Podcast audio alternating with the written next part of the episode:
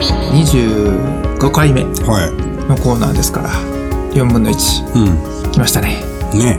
でこれ25回目に際してですね、まあ、いろんな区分といいますかあのうん一区切りついてこれだというふうなものが実際このコーナーのうん。中でも存在しておりますので、はいまだ後ほどうん触れていきますので、はい。はい、えーではまあラジオとかねインターネットラジオそれからポッドキャストというものを、まあ、このコーナーとあと別でもねお持ちであったりとか、うん YouTube なんかも配信されているというふうなのが福永社長ですがいわゆるメディアうん。自分で操作するメディアっていうのがねうん。まあ繊維業界とか金銀紙界隈っていうのは他の会社さんとかされてるんですか？いや、繊維、まあ、繊維業界全体でっていうと、それはまあなんかいろいろやったはりまっしゃるね。自社の配信っていうのはされてますか、まあ、金銀紙は少ないんじゃないかな。ですよねまああんまり聞かないのかなと。うという中でもうここまで積極的にね、い自分のチャンネルなり自分のメディアを持つということをされてる福永社長の原動力はん。まあ、知名度を上げることかな。泉工業という会社をそうですね。まずはいろんな人に知っていただくとうん。福永社長が2代目の社長であるからとかそんなことも関係があるんですか？あんのかな？いや、そこはあんま関係ないんちゃうかな。僕はもう関係ないうん。もう、先代の時から知名度を上げる方法が少なかっただけじゃないかな。テレビ出たりとかあの新聞に取り上げられたりっていうものが主にそうですね。初代の社長の時にはまあ、好きな人でしたよね。あそうでしたかテレビとかは結構、うん、好きやったと思いますよ。なんか何回か出てたんちゃうかな。あじゃあ取材は別に嫌じゃないはい。社長でしたか、先先代社長はい。福永社長はどうなんですか？いや、僕も別に、はい、嫌いじゃないっすよ。やっぱね、嫌いな人もいるじゃないですか、経営者の中ではうんうんうん。ちょっとそういうの顔出し苦手なんだと。ここでも差があるかもしれないですね。そうですね。そうやって積極的に、まずは知名度を上げたいというところからいろんな自社のメディアをお持ちだというところなんで、はいまあ今回のこのコーナーもね、その役立てるように、うん。また私も力を入れていきたいと思います。はい。はい。では、このコーナーの趣旨なんですが、えー大仙株式会社さんが発行されておられます。知っておきたい繊維の知識424というテキスト。こちら本ですね。販売されている本です。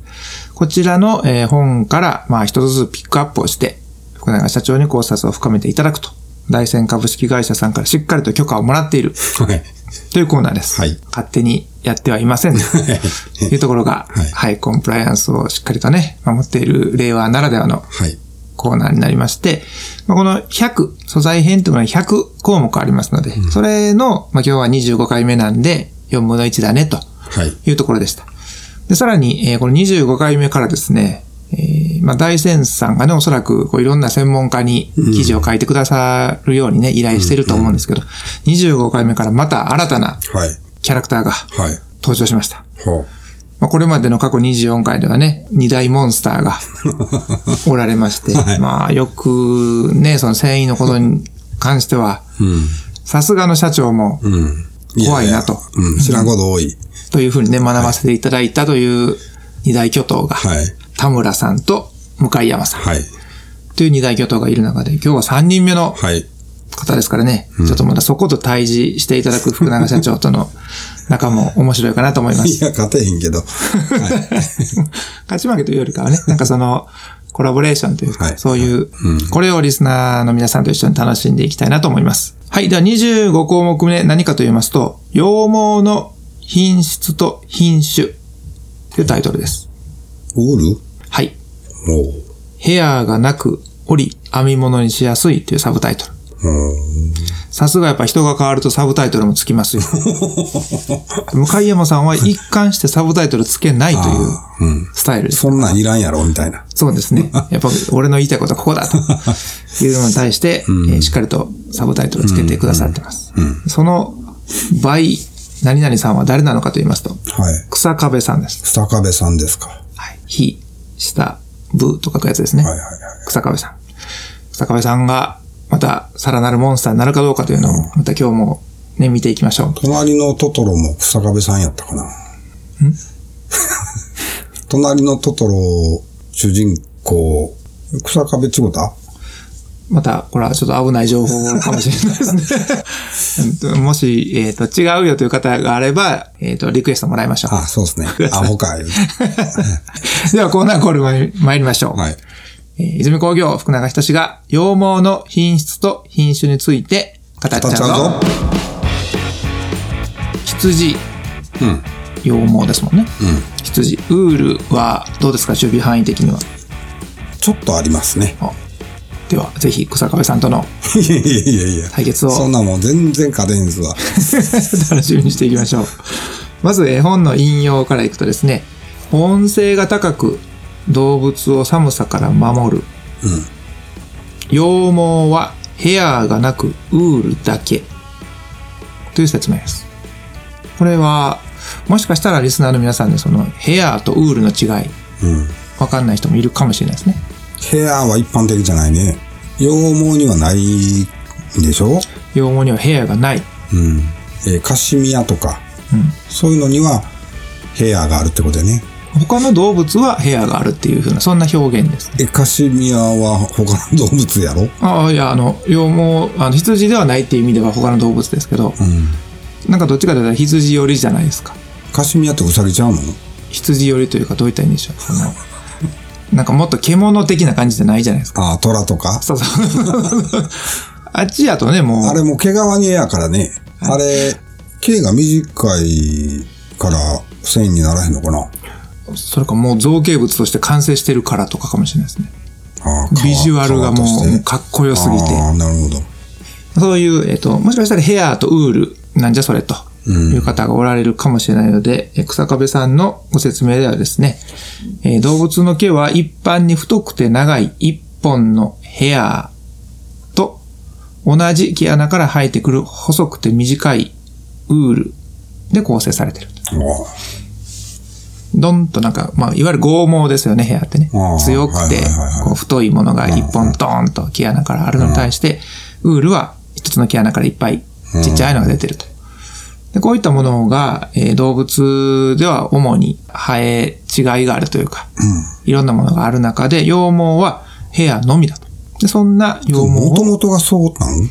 はい、みたいですね。その羊というものはそういうなんか品種改良とかでそうなったわけじゃなくて、ああ、それなんか闇の歴史があるのかもしれないですね。僕らが知らないだけで。それは闇なんか。いや、なんか悲しいじゃないですか、そういうの。え？はい自然の摂理に反するやつでしょ、いわゆる。ああ、まあそうなのかな。うん。まあ、ないことを祈りつつ、羊毛は部屋がないとはい。いうところです。はい。はい。あ、違うわけど、次、2番の項目、ひ羊の品種改良で書いてるから、ここでいきなり触れることになるかもしれない。あはい。えーでは、えー読みます。羊が最初に家畜化されたのは今のイラク付近の地域である。ヘアがなく、うん細く細かく、色が白い現在の羊に至るまでには数千年の品種改良の歴史がある。あやばい。あ。もともとじゃあ部屋があったんかもしれんね。うわー。まあ、あの野生児は。うんあったとしても、ちょっとなんか、虐待的なことがないことを祈るばかりですね。はい。人間の都合だけじゃなくね、うん。なんか地球にも結局良かったというふうなオチがついててほしいところですけど、いまあ、とにかく歴史があるということが、はい、ここで歌われていると思います。でさらにですね、えーその歴史のうちのもう一つ引用すると、コロンブスの新大陸発見遠征の資金源となったことは有名で、羊が世界の歴史を作ったとも言われています。すげえ。なんですって。だからやっぱりこの、ね、繊維といえども、うん。何か人類の歴史とか地球の歴史とかのうん1ページを作ってるとも言える。ウールを売って、コロンブス君は新大陸を発見するための旅に出れたってこと？もしくは羊としてあ、もう羊を売ってた。かもしれない。おというぐらいにね。服売ってたんじゃなくてね。おそらくそうでしょうね。このコロンブス君はさすがに、はいそこまで多彩じゃないかもしれない。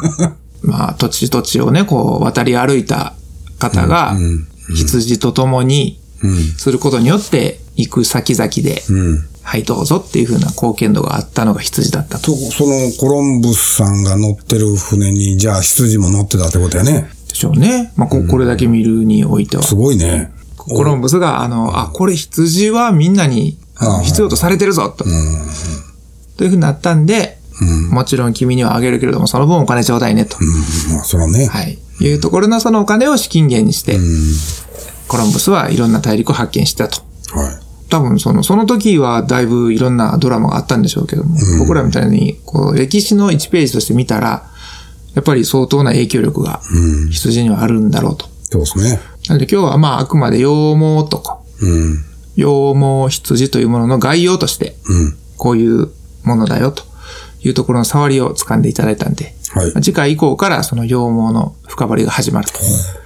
いよいよ草壁さんの、難しいとこへ行くわけね。はい、本領発揮が出るのかなと思いますから、まずは羊ですね。はいこの、綿とか、ポリエステルとか、絹とか、いろんなものが今まで出てきましたけども、はい。もうウールでちょっとがっつり深掘りしちゃおうという心の準備を今日しといてもらうと はい。いう、そんな時期かなと思います。はい。はい、えーでは、羊毛、えーテスの資格はどうですか？ウールは出ますよ。テストの教科書も5ページか6ページぐらいにわたって書かれてるんでね。だいぶいきますね。行きます行きます。まあ、まずはね、基本となるこのヘアとかウールとか、そういう言葉の概念をね、分かった上で、次のウールの勉強に進んでもらえたらいいかなと。